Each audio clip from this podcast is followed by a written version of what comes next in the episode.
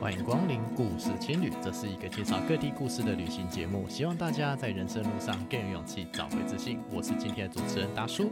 如果喜欢我们的节目，欢迎在 Apple Podcast 上面留下五星留言，多订阅、多关注、多分享、多赞助，让更多人知道这个节目。今天我们来访问 Break，聊聊他自己的家乡北投。欢迎光临故事青旅，今天很高兴能够访问到一位很久不见的老朋友 Blake，我们欢迎他。Hello，Hello，达叔，很高兴能来上这个故事青旅。那我们呃，今天我们要聊的主题是北投。对，我们好久没来聊台湾的，就我们今天很高兴能够邀请 Blake 聊聊他自己的家乡北投。那在开始之前，我们一样请 Blake 来介绍一下自己，好不好？好，Hello，大家好，我是 Blake 哦，我是台北市建设的第一百四十五期的社长。那因为朋友介绍的关系，我认识达叔。那我本身是呃从小土生土长的北投人。那我小时候大概十一岁之前都住在北。北投的旧北投，那十一岁之后我住在北投的新北投，这样前后加起来大概三十多年，所以对于北投的一些东西呢，稍微有一些了解，希望可以跟大家做分享。OK，那我觉得在开始之前哈，我觉得呃，首先我们先厘清第一件事情哦，就是其实北投是台北市，对不对？他很多人把北投当成新北市，这个笑话蛮常见的。呃，我觉得不能怪大家啦，因为其实北投的历史它一直在北台湾一直出现过，那很容易被误认成呃新北市或是以前旧的所谓的台北县的范围是蛮正常的，因为它有在我小时候那一段时间，大概是呃一九九零到两千年这个时间点哦，就是我们所谓的十九世纪末二十世纪这个时候，二十世纪末这边呢，就二十 世纪末，好像真的很久。对，就是其实其实也没有很久，就是你往回往回推大概二十多年前，因为那个时候士林夜市慢慢起来了，那北投还处在一个观光还没发展，然后也不像现在大家看到的哦，温泉区啊、花季啊，然后阳明山很多人去，所以当呃公车或是捷运。过了士林之后，过了石牌，到了石牌之后，哦，有大家知道石牌还蛮多，因为有很多很多人会去医院啊。过了石牌之后，接着要到比较北投主要的地方了，就开始越来越少高楼大厦，然后越来越少住宅，大家就会觉得说，哎，这边好像跟台北市扯不上关系。大家又觉得从地图上面看起来，它好像离淡水比较近，然后就会觉得它好像不是台北市的。所以从小到大，很多人都会跟我说：“哦，原来北投是台北市哦。”拜托，我的身份证字号是 A 开头，不要这样子好不好？我不是 F 开头。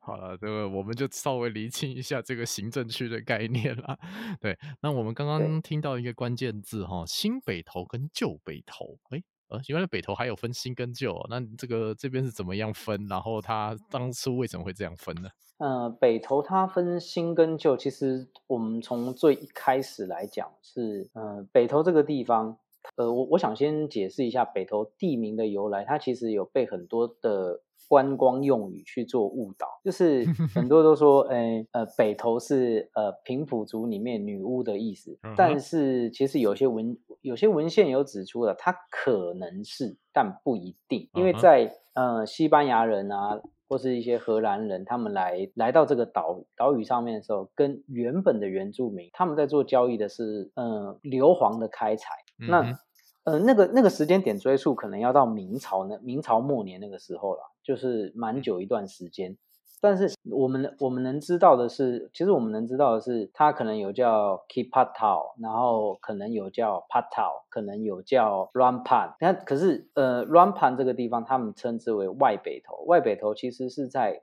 淡水就是我们从地图上面看到，淡水有个地方叫北投子，嗯，或者说八岛啊，就是北投仔那样子。嗯、那北投这个地方，它到底是不是因为平埔族语里面的呃女巫的意思？那因为南投县里面也有一个地方叫北投，那就是是他们那边的平埔族的一些发音啊，各种文献找不，就是几乎找不到跟北投相似的发音，所以大家在怀疑这个由来。但是我觉得是这样子啊，就是让大家好认吧。然后文献记载下来到日文的时候，他们说因为呃来这边开采的人，他们记录是啊烟雾弥漫啊，瘴疠之气啊，然后 呃根据平埔族的形容，就是这边是可能有女巫啊，或者是他们是写巫女，但是呃日文里面的巫女可能是呃一些。呃，圣女所住的地方，不见得是他们所说的很恐怖的女巫的意思。呃，烟雾缭绕这样子。对对，烟雾缭绕，然后什么瘴疠之气，然后你你如果不乖，就把你抓去那边关起来这样子，然后让你 心生害怕，身体会不好。但的确很多那个时候开采，很多不管是汉人还是日本人来到这边，都很容易因为水土不服，因为空气啊，这边的北投的空气确实，嗯、呃，也跟其他地方不太一样，因为我们有硫磺。对，那为什么会分新旧北投这边？嗯，这个这也是比较，这个是有文献记录的说法。就是新北投它的历史是来自于呃温泉区的发展，是。就是日治时期，日治日治时期就是一八九六年的时候，北投的第一家温泉旅馆开设。哦，第一家温泉旅馆就是天狗庵。哦，天狗庵，天狗庵，天狗庵开设的时候，就是日本人来这边哎知道说哦，我可以在这边就是发展温泉，我可以在这边发展温泉，嗯，有观光业了，所以他，嗯，对对对，他原本是这个一八九五年有一个叫。平田原吾的人，他做生意，那他就是有脚气病啊，他要泡汤治病这一些有的没的。他原本是要去金瓜石，可是发现金瓜石太潮湿，然后听说听人家讲啊，北投有这个硫磺温泉可以治百病，这样，所以他就来这里，然后开了天狗庵。之后啊，包括日本的呃台北军政厅厅长哦松本龟太郎。那他也开了一间，就是松涛园，然后包括一 些呃一些其他的政要，陆陆续续的开启了我们所谓的温泉旅馆。嗯，那就要有人来这里泡汤。那以前没有这条铁路的时候，没有，就是那个时候日本有建铁路嘛，就是有延伸台湾的铁路，有北投站这个地方。嗯，那他们下下车要从北投站走到新北投，就是他们所谓的温泉区，有一公里多。嗯、那对，有点远，然后那，然后那个时候就是很多都呃还没有开发，很多地方还没有开发，路不好走，很多地方还没有开发，路不好走。呃，达官显贵要走这种路啊，就不合适，再干脆再盖一条新的支线，对不对？没错，没错，没错，这个地这个地方就是这样，就是它从呃大约一九零七年开始去陆续修建，到一九一六年，一九一六年就是我们所知的，可能在大陆那边已经民国建立哦，他就把这个铁路修起来，一开始叫做玉场线，嗯哼，一开始叫做玉场线，然后原本的车站就是哦车停了，然后让大家休息用的，它也没有什么主要的交通功能，就是车停了放你人下来啊，他就走了，是。它的用途就只是说，哦，让大家在这边等车，没有很完整的。那像比如说像月台有没有？它也没有月台，也没有顶棚子啊，就是一个小小的便小便，应该说是一个小月台，没有很大。主要就是运送这些人。然后经历一些呃整建之后，它就定名哦，一九一七年，就是大概隔一年，就把它定名为新北投，定名车站为新北投。他们叫新北投沉降场，就是以前日文的说法啦。对，是就以前日本的站名啦，这样子。对对，对，对，总而言之，有了新北投这个地方了，这样子。对，就是从车站开始，然后这个这一个地方就叫做新北投。那到后来有在里面一点，再往里面走一点，就又被称为顶北投。这些就是其实还有很多不一样的地名跑出来，就就更小的名字这样子。对对对对，对啊、就是很多次分区这样子。还好啦，还好啦。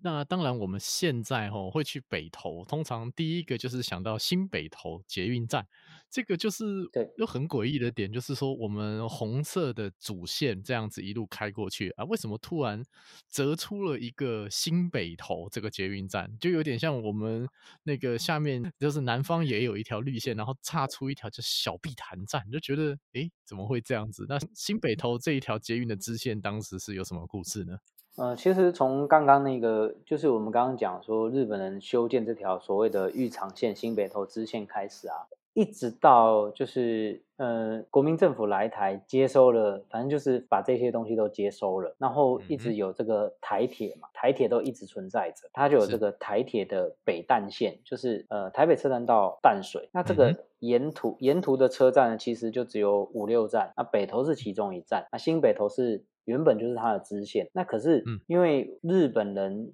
以前很喜欢泡汤，所以他们原本的通车方式哦，在二战之前的通车方式就是淡水到台北车站跟新北投到台北车站交互发车。那后来在二战之后啊，在二战之后，嗯，淡水到台北的需求量变大了，所以呢。新北投到台北车站的车次开始减少，然后一直到呃军政府来接收台，就是整个移过来台湾之后，呃算是减班，一天大概只看得到两三班车哦，就是越来越少，越来越少。那直到一九八八年，就是北淡线要计划要拆除，把它转成做捷运。那把它转成做捷运的时候，一开始啦，一开始规划是说，那就干脆把它拿掉好了。就是我们捷运只要盖北淡原本的路廊，就是台北车站到淡水原本的路线，那新北投这条线，对啊，对红色这条，粉红色这条我们就不要，那就引起当地居民抗议，就觉得哎。诶怎么不盖？也是把我们当次等公民吗？这样那是好，那就一开始就说那那就把它盖起来。所以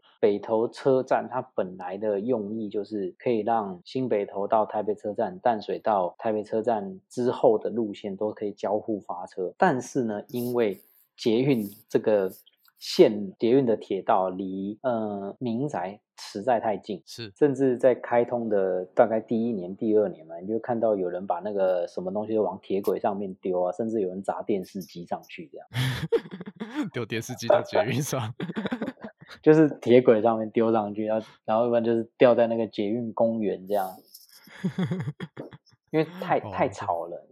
因为以前那个速度，然后它以前的隔音又没做这么好。对啊，那现在应该就新北投，现在应该那个捷运不是有棚子了吗？那应该隔音还 OK 吧？现在隔音有比较好一点。其实，在它改进之前啊。一九大概在一九九一九九九年的时候，它改变了它的营运时间。因为我们现在所知道的捷运大部分都是，呃，我们零碎的时间我们就不讲，大概就是六点发车，十二点最后一班车。但是那个时候新北投是七点才第一班车，然后 晚上九点就要收班，然后中间这个时间就比如说补足六点到七点啊，九点到十二点这段时间，就是跟嗯、呃、民营的公车做配合，像。像他，因为他在北投，他就跟北投的大南汽车客运做配合。是，但是他一开始是做免费接驳，然后一直到二零零四年，就是大概五年的时间，他停驶。不是，也不是说停止，应该说停止免费接驳，也就是说你上车是要刷刷票的。OK，要要钱的，要钱的。然后这一段这一段票，就是那个时候因为有转乘，那个时候就已经有转乘优惠，但是就是要多付八块钱。有的人说，哎，我差这一站，我本来不用多，甚至捷运票不用多这五块钱，你现在要我多付这八块钱，我觉得不合理。所以过了三个月之后，免费接驳又回来了。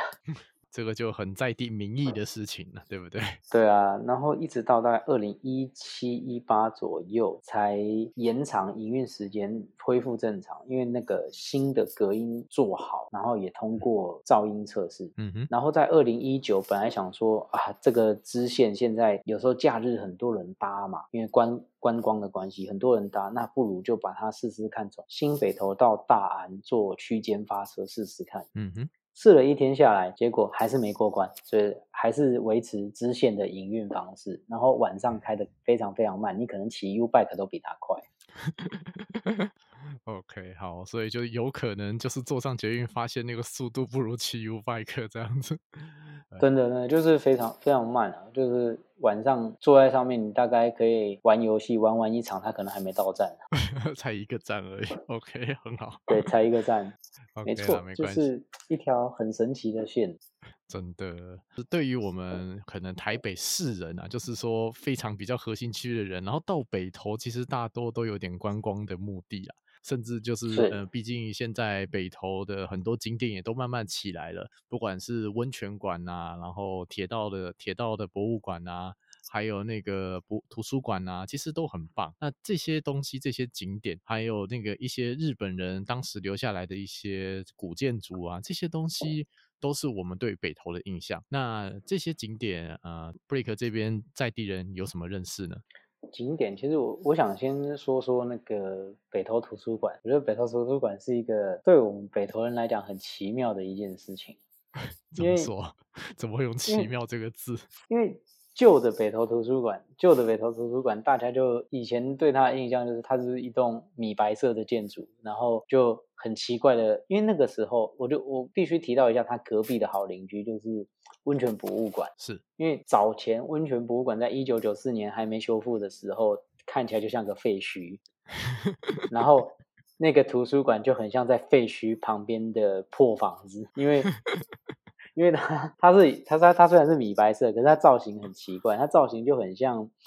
一个两只手指头交叉，然后这样看起来左边凸一块，右边凸一块这样子。我们讲说就是那个外形，其实感觉就很不平整的一种建筑形式，这样子是吧？对对对，那其实它那个就是好像是楼梯吧，楼梯间，然后就会造成，因为以前的监视器也没这么多，这些监控设备没这么发达，所以就很多人说它有一些治安的死角，包括可能女孩子不安全啊，或者有可能会有人在里面吸毒这些的，但是。嗯，是不是真的？当然是没有人去证实啦。但是也有说，哦，它可能是海沙屋啊什么的，就是各各种报道都有。反正最后就是他面临的命运，就是要把它拆除掉。然后，嗯，那时候拆掉，我们可能我是那个时候还小，所以我那个时候就会觉得，哦。要拆掉了，反正我也很少去，因为我们我我们大部分都会去呃稻香图书馆或是清江图书馆。对，Okay. 我们我们比较我们要念书的话，比较常去这几个地方，然后就觉得哦，北投图书馆看起来就是呃昏昏黄黄旧旧的，看起来有点破破的建筑，然后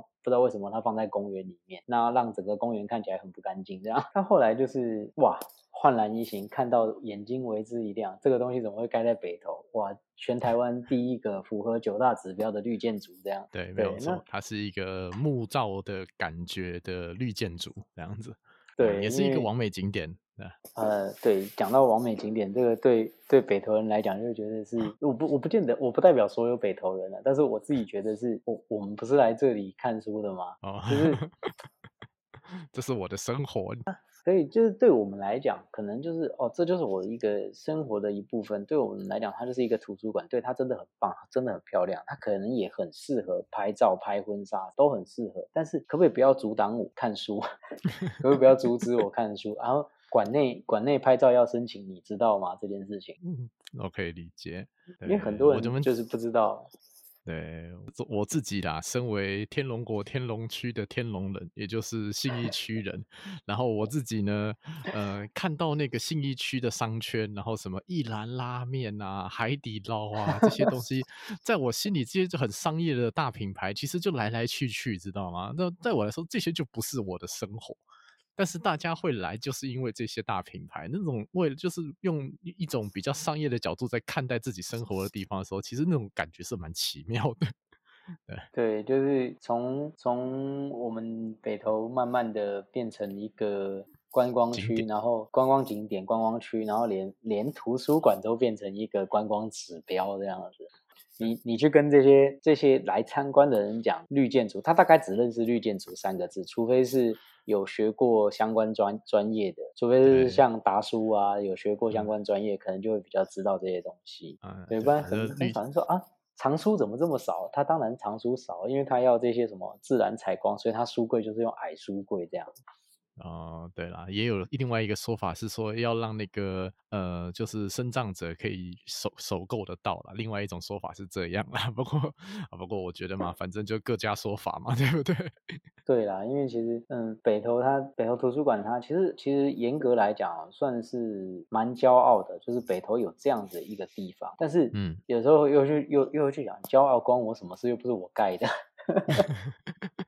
骄傲又不是我盖的。那我们再来聊聊旁边的温泉博物馆，好不好？其实我还蛮喜欢那里的，对吧？其实温泉博物馆是它蛮早以前，就是我们往前看，就是我们刚刚一开始我们有提到的，就是一九一六年那个时候有完成新北投的新新北投站的新建嘛。那其实，在更前面一点，一九一三年，一九一三年的时候，嗯、这个北投公共浴场就盖好了，因为日本的皇子要来台湾，然后他要做一个泡汤的接待所，所以盖了这个北投公共浴场。那呃，也因为这个北投公共浴场，所以呢，除了那些温泉旅馆之外，开始有一些呃其他的温泉浴场跑出来。嗯，哦，除了除除了那些可以住宿的，然后也开始出现一些没有办法住宿的，就是纯泡汤啊这样。那在同一年啊，其实我们刚刚提到的就是北投图书馆所在的北投公园，其实也是在那一年盖好的。那他们就是在那一个区块，他们要办一个所谓的纳凉祭。日本的所谓的庆典就对了。嗯哼，在后来也有人盖了很多，比如说像有一个叫吉田，他盖了加山旅馆。其实加加山旅馆就是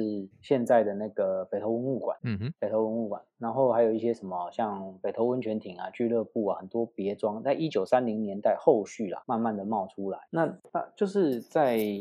战后吧，然后一直到大约一九五四年那个时候。那其实，在日本人啊，然后日本人后来再来是美军协防台湾嘛，嗯哼，所以那个时候，那个时候还是北投还属于台北县政府，那个时期北投属于台北县政府。一九五四年，然后呢，他们就是成立的合法的风化区，那段时间刚好是台湾经济起飞的时候，在北投这个地方成立了饭店。大概七十多间旅馆，嗯哼，七十多间旅馆，然后呃，也因为这样子的关系，嗯，要推动北投的温泉啊，包括他那个那个时候还拍了很多的电影去宣宣扬北投，很多台语电影都是在北投拍的，什么《王哥柳哥游台湾》啊，嗯《大侠梅花鹿》啊这些电影这样，嗯，那。呃，就顺便提一下来，在日据时代的时候，就是一九四五年日本人离开台湾的那个时代，呃，基本上台湾大概七成是讲日文，那剩下的讲台语。那其实会讲中文的其实不算多，在那个时代来是这样。嗯，是是是，没有错没有错。那嗯，因为因为这样子，所以变成是呃，曾经北投也有好的名声，就是它被称为台语片的好莱坞。嗯哼，那因为我们知道，呃，因为他原本来就是一开始从日据时代开始，他们来这边除了泡温泉、吃饭之外，他们就是有做招待。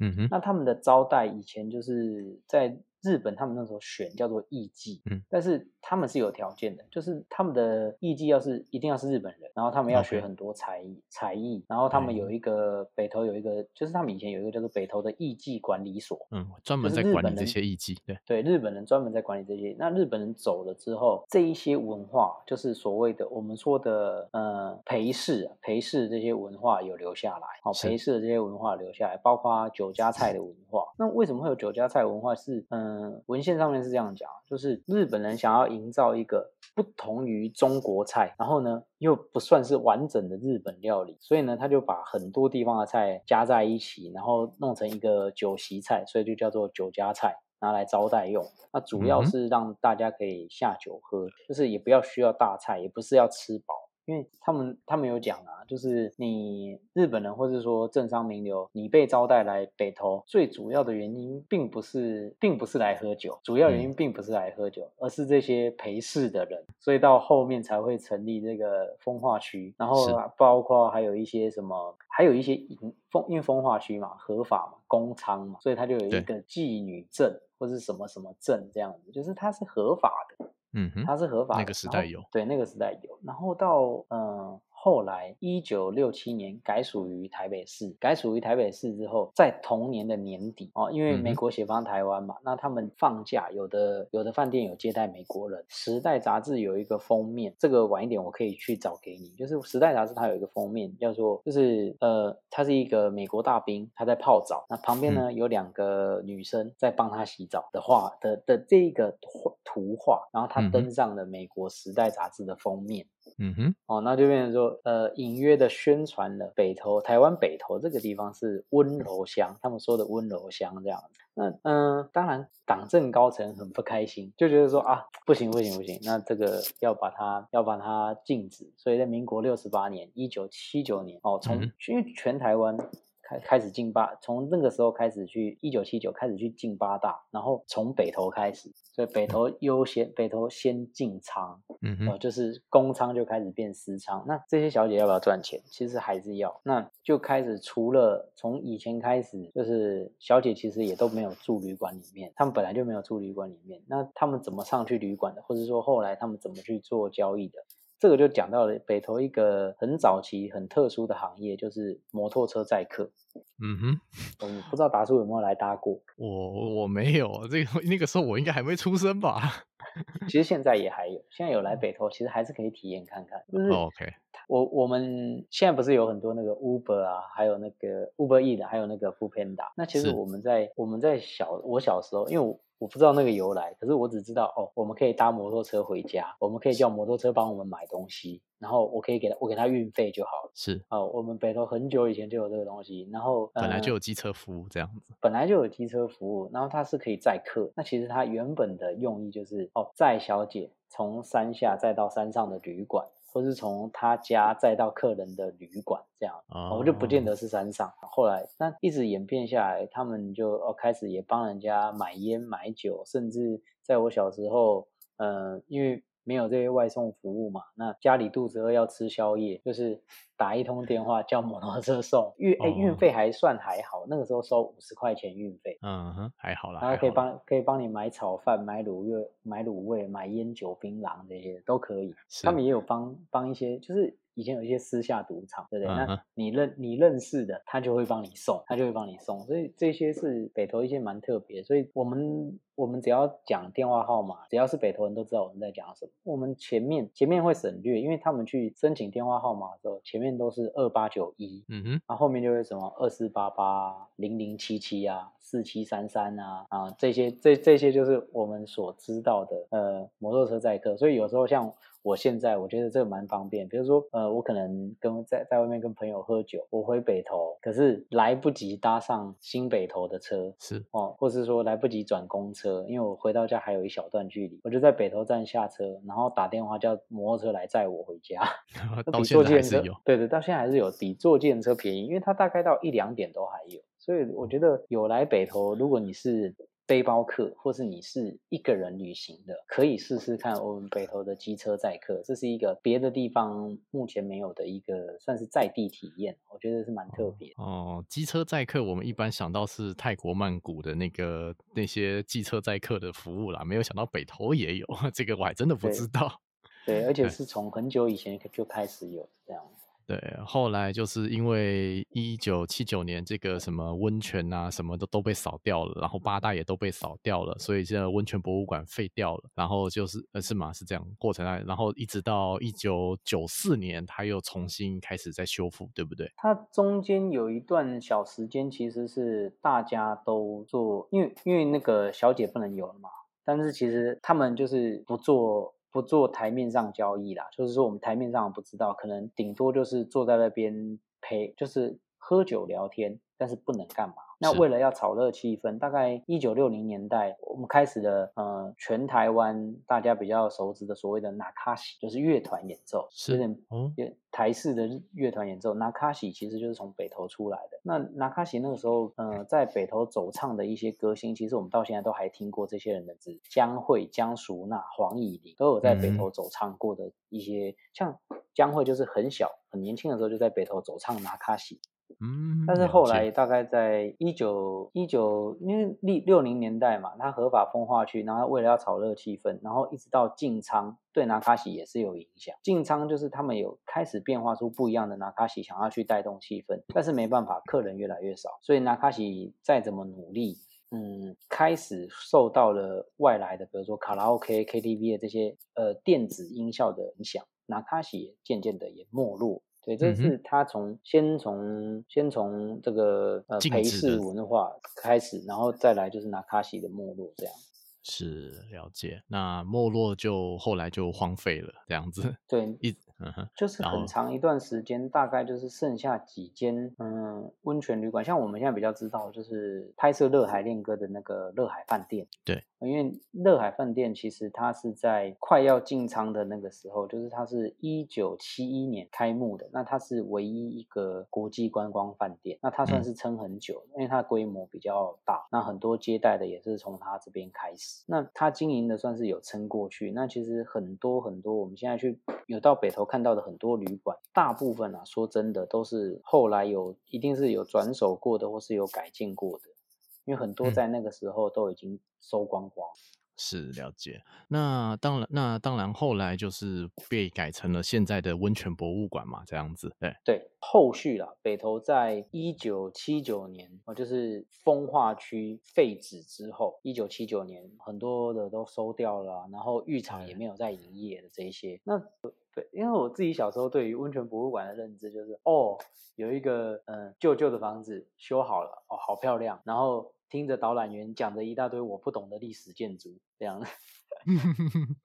什么断头窗啊，然后那个那个长得像游泳池一样的大公共浴池啊，然后嗯，那个铺满榻榻米的大厅啊，然后什么温泉乡的吉他，那个有的没的，就小时候听不懂。那嗯，长大之后再去看一些，因为我自己自己其实蛮喜欢历史的一部分，我觉得我觉得它是一个记忆，然后它可以拿来跟人家分享，嗯、所以我我会去找一些相关的文献来看。后来才发现，呃、这个北投温泉博物馆其实它不简单呢。那它其实它其实有一个蛮蛮悲情的历史，就是它本来是要被拆掉，它不是只有闲置在那边，它本来是要被拆掉，因为嗯，我不知道达叔知不知道，就是我们在学习的过程当中，可能都有听过北投缆车这个东西，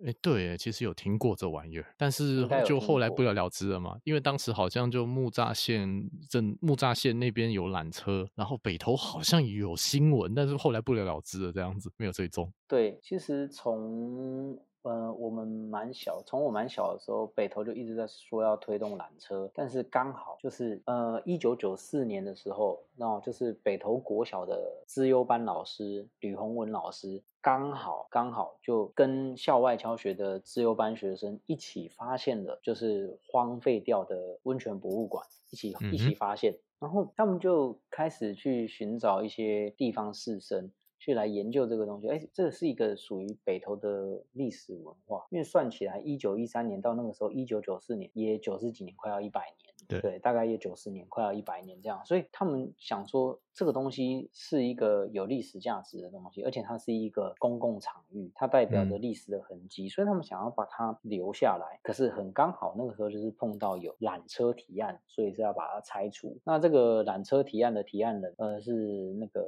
陈进奇议员。那陈进奇议员，因为后来后来也是因为一些可能纠纷吧，就是也被那个也被人家枪杀掉。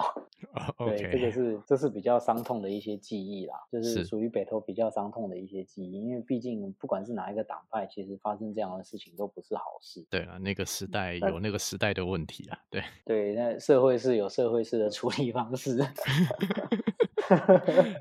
那我们就 再，那我们再来讲，我们再来讲另外一个核心问题好了，就是，那就是，呃，以 Break 现在目前的认识啊，就是我们讲说，二零二一年现在这个时间点嘛，大家因为疫情嘛。那可能还是想泡温泉，那这种状况下到北投有什么选择呢？一定要住饭店，一定要住旅馆吗？现在的话，嗯，因为游泳池有开放，但是我不知道浴场有没有开放。之前好像是浴场不能开放，所以浴场好像还是关起来的。所以目前到北投泡汤的选择，一人一，好像有那种温泉餐厅是有讲可以，但是就是一人一间。一人一间，不能不能共用，因为有的比如说有双人汤，但是没办法，他就是一人一间这样子。其他的话就是去饭店，因为其实现在北投因为观光的关系啦，后来连日本那个、啊、能登半岛的加贺屋都来台来北投设点，嗯，对，设点，他啊他就刚好在那个图书馆旁边，又是图书馆。Oh. 对，又是图书馆。那有时候骑摩托车经过，你知道，哎，那个排，那个那个排场真的很大。因为我自己没去过了，我朋友有去过，他说你就是搭车到那边，你一下车，然后就是左边四个，右边四个，然后跟你讲伊拉夏玛谁欢迎光临这样。他说，哎，那个排场真，他说那个排场真的很大，里面真的很大这样。啊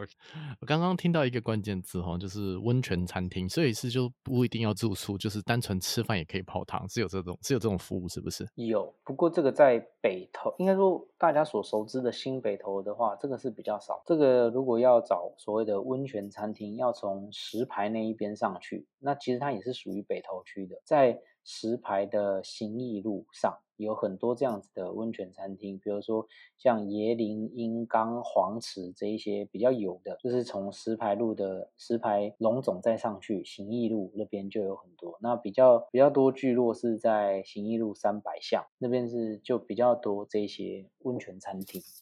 好，如果各位听众有兴趣，或许可以参考看看啦。这样子，当然疫情之下，咱们就看看怎么样的变化啦。现在我觉得没有什么很确定性的事情可以讲。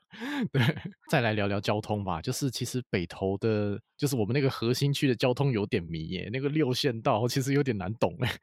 其实它是一个，它应该这样讲。如果真的认真要讲，你把一些小路口去掉，它应该算是一二三四五五个路口。但是如果说你要把它汇集起来，其实它就跟一个圆环呃圆环差不多，只是它中间还有多了一个小巷子，会有车子出来，就变成它是一个六支线的路口。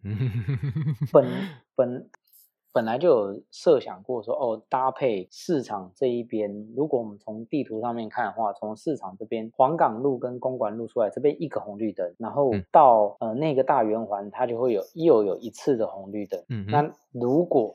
两边都踩实项的话，交通就会变卡住。因为可能我市场这边的绿灯亮了，我圆环那边是红灯，那车子就卡住了，嗯，车子就卡住，它就不会动。然后曾经也因为这样，比如说哦，我可能有的车在等车，然后巷子冲出来的说，哎，你怎么停下来了？那就 撞就撞在一起。所以外地人到北投分局前面，我这样讲大家应该就知道位置。北投分局前面的这个大圆环的时候，嗯，减速啊，看清楚，因为呃。外面的朋友来到北投，经过这个路口，就是我不知道怎么走，很惶恐，这是很正常的，因为导航也不见得知道哪一条路是对的。这这是真的。那可是我们我们北投人就是真的试过很多次，比如说单十项、三十项，或是呃遵循方向前进，对不起，都会撞在一起。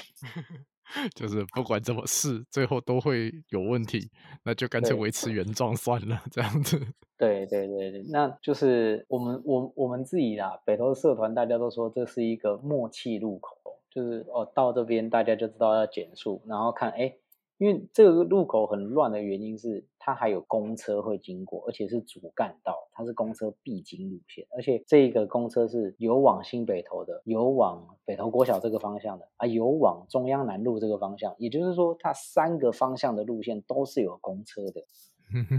它三三个大路口是都有公车的，所以它会比较麻烦一点，就看到公车要记得闪。是，就是身为北投人在那边，大家就有一个默契，就是该怎么走。但是外地人到这边，就是啊，这个就可能不懂了。那 大部分外地人来到这边，其实都会蛮惶恐的。就是比如说，我有朋友来北投，然后他说：“哎，走，我们带你们去市场逛。”然后说：“这要怎么过马路？因为那那都是闪灯啊。”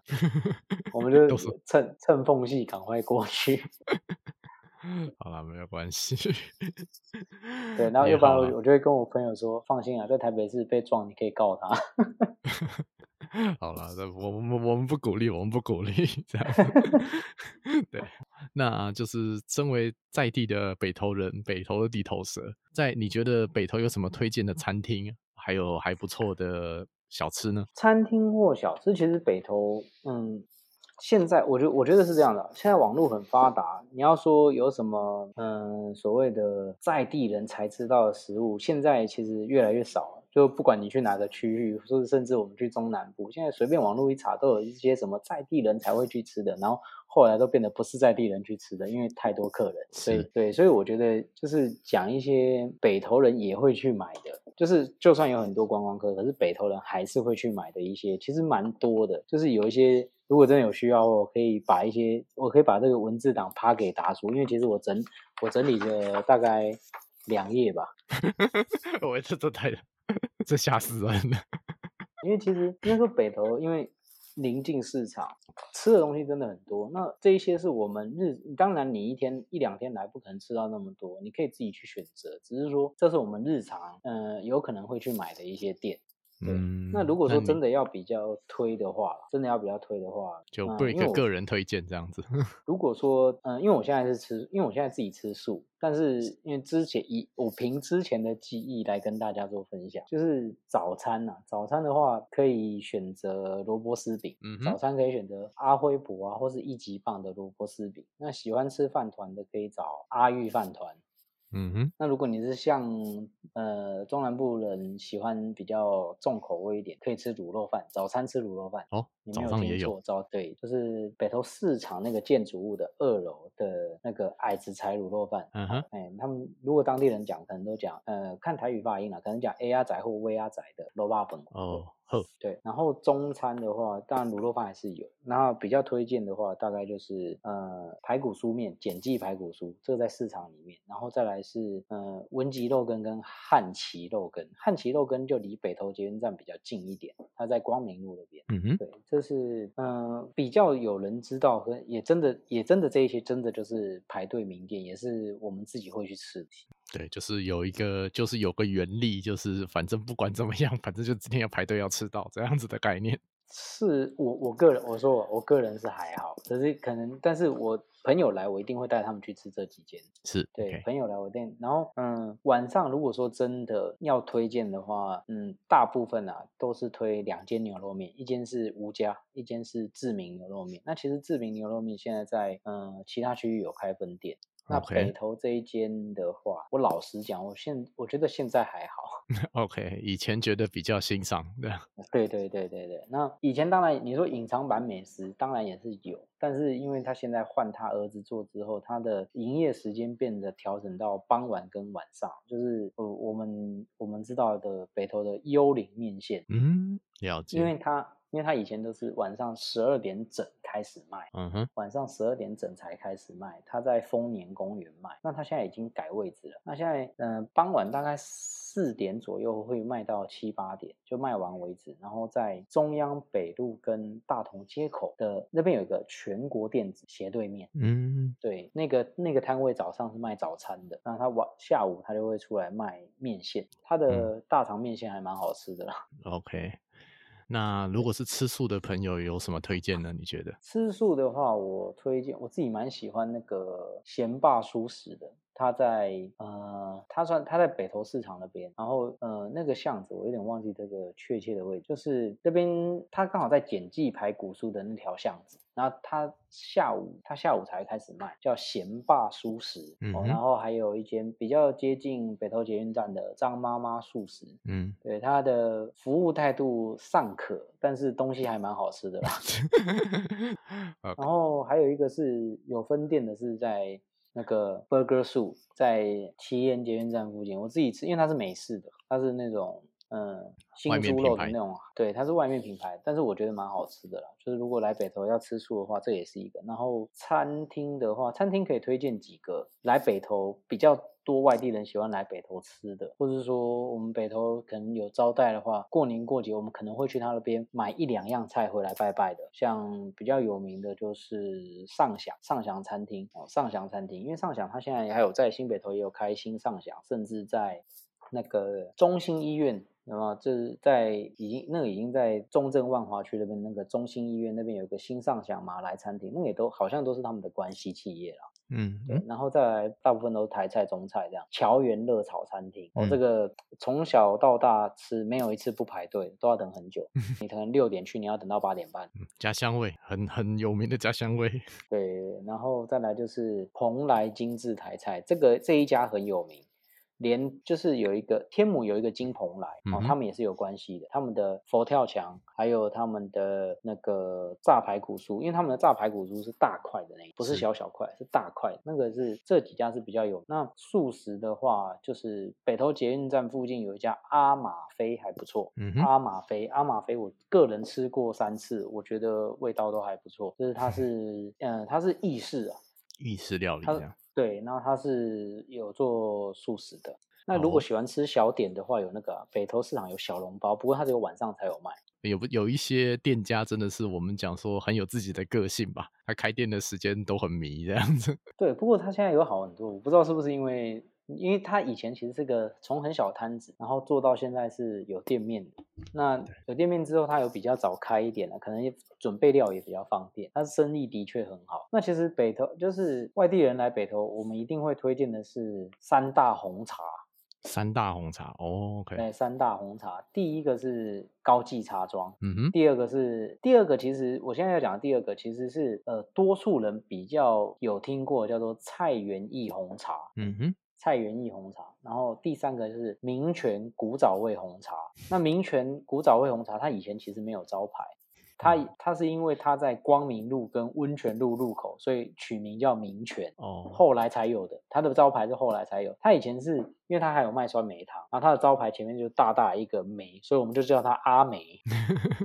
对，我小时候是我小时候是这样叫啊，所以。这北投的三大红茶，那我们多数的我身边的人讨论下来，大部分都喝高级茶庄。我们会喝那个无忧茶，其实无忧茶它就是呃乌龙绿，因为它以前是无忧跟无绿，然后它以前是比例不一样，后来有调整过，然后留下来是无忧茶，这样子也比较好跟人家介绍，就是呃比较有特色。哦，了解。哦，真的感觉美食很多，不太可能说吃一天吃一天可以吃完这样子。对啦，就是看大家喜欢吃什么类型。比如说你可能喜欢吃羹面，那你就去中午来，你就是去吃文吉肉羹。但是文吉肉羹可能大家可以上网查一下，它一天好像一个礼拜只营业三天还是四天而已。对，它没有每天卖，它没有每天卖。哦，这么个这么有个性的餐厅，就我我觉得我们北投的店都 蛮有个性的，像那个我刚刚提到那个卤肉饭，它真的是很多人去排队，而且你要他从二楼排到一楼，他从二楼排到一楼没有位置坐，然后他反正他就是一他是早上六点卖嘛，但是他没有卖到晚上，他就是卖到下午大概一两点，卖完就没没了。啊，也也不错啊，就是反正有缘分就吃得到嘛，没缘分就不要勉强了，不就这样吗？对不对？对了，是这样子，没有错。啊，如果说你住在新北投的话，可能你就是晚上可能要走到北投市场这一边，或者在新北投有个真鲜前面，它有一家呃鸭血臭豆腐，那。还我觉得还不错吃，可是也因为网络的关系，所以他现在很多人排队，因为它是现煮的，所以它本来就要花一些时间，等于说你等的时间会越来越长。我像那个小笼包，我之前还有在吃肉的时候，有时候偶尔会想吃，那我就会骑摩托车经过，我看只要排队五个人以内，我就会去买，五个人以上我就不买，因为我不想等太久，你知道，但是我。那家小笼包，我比较推荐吃烧麦，它的烧麦好吃。哦，可以了解。对，我比较喜欢它的烧麦。好哦，那那我们最后来聊聊啦，就是呃，Break 怎么看北投的未来？还是觉得说北投其实就这样？北投的未来，其实我觉得是房房，现在北投房价其实。就以房子的发展来讲，北投的房价已经到五字头、六字头去了。那更不用说七烟从化区那一块，其实呃以前被炒得很高了，大概两年前吧，被炒得很高，然后后来又跌下来。所以那个时候他们在讲说，直接血亏啊，你原本六七十的一瓶六七十，被炒到一瓶八九十，然后。那边又都是大瓶数，你买个一百瓶就直接血亏两千万这样，所以 北投的未来是，其实我有稍微看了一下我们的人口数了，这从二零一六年开始是逐年下滑的，就是人口数是越来越少。嗯，对，我们北投人口数是越来越少，那而且北投现在未来的话，它能它大概能依附的就是它这一些住宅要依附的就是未来北投士林科技园区的成长。嗯，就是这一边如果开始成长起来，有很多助办，包括像我我们前面原本有提到说，可能像华硕电脑这一些，它在北投设厂，其实一开始是呃捷运刚要起来，然后那边的地还没有很贵的时候，那现在呃关渡那边也开始，就是除了平原保护区之外，有些地方关渡有些地方也都盖了大楼，那北投现在也是高楼大厦越来越多。所以北投现在就以后啦，未来走向大概就是科技园区跟观光观光重镇吧，因为真的也越来越多地方朝观光在发展，就是北投的一些地方，包括像原本桂子坑下面的的一块地，现在变成三层旗公园。然后现在北投市场又要改建，那它会变得比较漂亮。就未来北投发展势必是变成观光区的发展。那曾曾经曾经我们也当过宝可梦的圣地，对，那个就是一堆人去排，然后像那个像丧尸一样，就在北投发生的。其实其实我自己也参与过，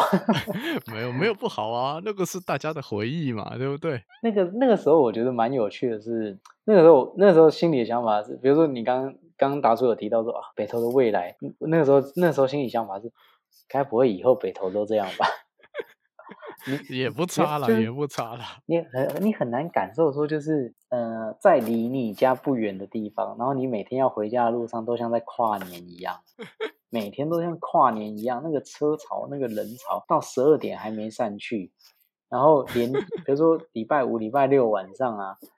就哎哪边有出什么东西，然后你就看着一群人啪的往山上冲上去，就是新北投那一块，北投公园那附近那一块，然后因为它是斜坡嘛，那你就啪的一声，大家全部都往山上冲上去，然后冲到巷子里面去，然后就为了抓一只皮卡丘这样。那个时候，北投图书馆外面那个木栈道啊，也怕大家踩坏，还把它封起来，因为已经被踩坏了，因为太多了。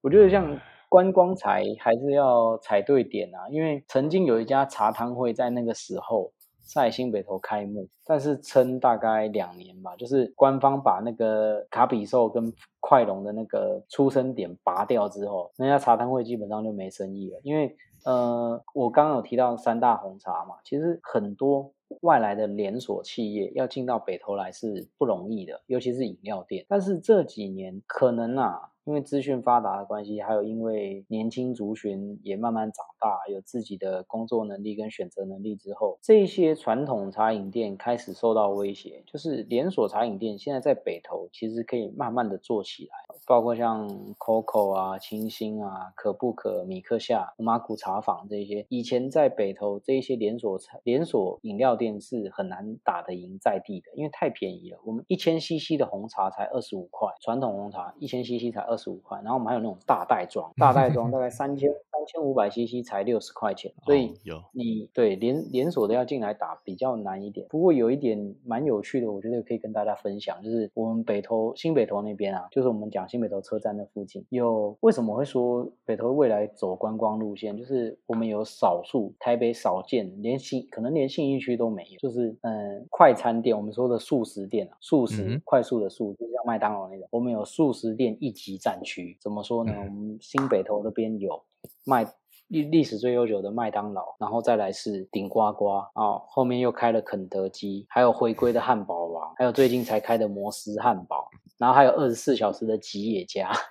真的是一级战区，一级战区，真的真的是一级战区。然后连连一些连锁餐饮，我觉得连锁餐饮最可惜的大概是元烧吧。元烧它开在我们北投的家乐福的楼上，但是因为它太里面了，观光客比较不会进到里去。因为它在大楼下面，又很容易被人家抗议。对，所以在一级战区这边比较容易生存下来。对啊，也我觉得就是人嘛，就是这样来来去去的，很正常啦。不单是北投啦，其实光是台北市，其实这几年的人口数也是有在往下掉，反倒是其他地区有在成长，就是年轻人口慢慢都离开台北市，因为台北买不起 这样子，对吧？太太贵了。对对对，那反正我们就看看在地人，或者是说我们讲说就是呃在地有资源的人有什么样的想法啊，这个事情我们也管不着，咱们就是小日子看看想办法让自己好好过下去就好了，对不对？